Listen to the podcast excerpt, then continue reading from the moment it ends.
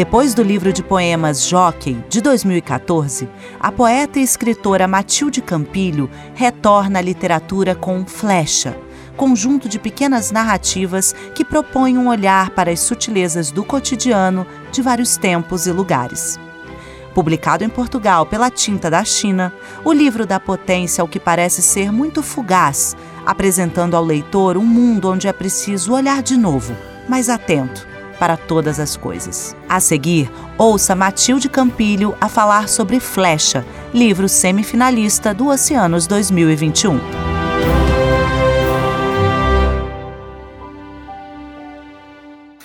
Flecha é um livro de histórias, de microficções episódios muito breves que tanto podem começar num personagem ou figura já, já nossa conhecida, que realmente tenha existido em carne e osso ou, ou noutros textos, e aqui ganha uma nova ficção à sua volta e segue.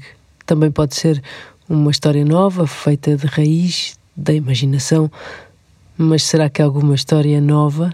Não nos vamos contando uns aos outros sempre as mesmas histórias acrescentando-lhes detalhes únicos, porque cada vida é única, de todas as vezes que contamos uma história, a história muda.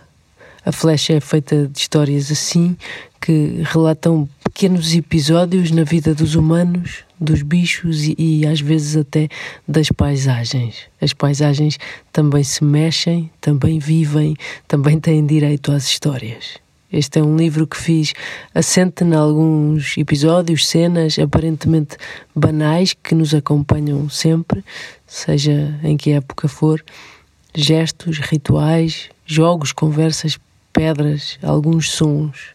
É um livro assente na memória, feito a partir de outras histórias que eu vi contar e, e quis recontar, ou de coisas que vi e não quis esquecer. Há muitas crianças neste livro, algumas até crescem ao longo dele. Há alguns segredos também, como na vida. Há dança e há pintura, porque na dança e na pintura também existem as histórias. É um livro de pequenas ficções de vida, todas elas atravessadas por uma flecha.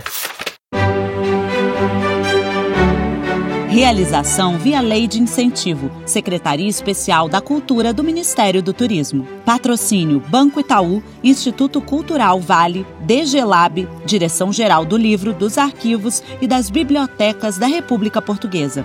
Itaú Cultural e Ministério da Cultura e das Indústrias Criativas de Cabo Verde. Apoio CPLP, Comunidade dos Países de Língua Portuguesa.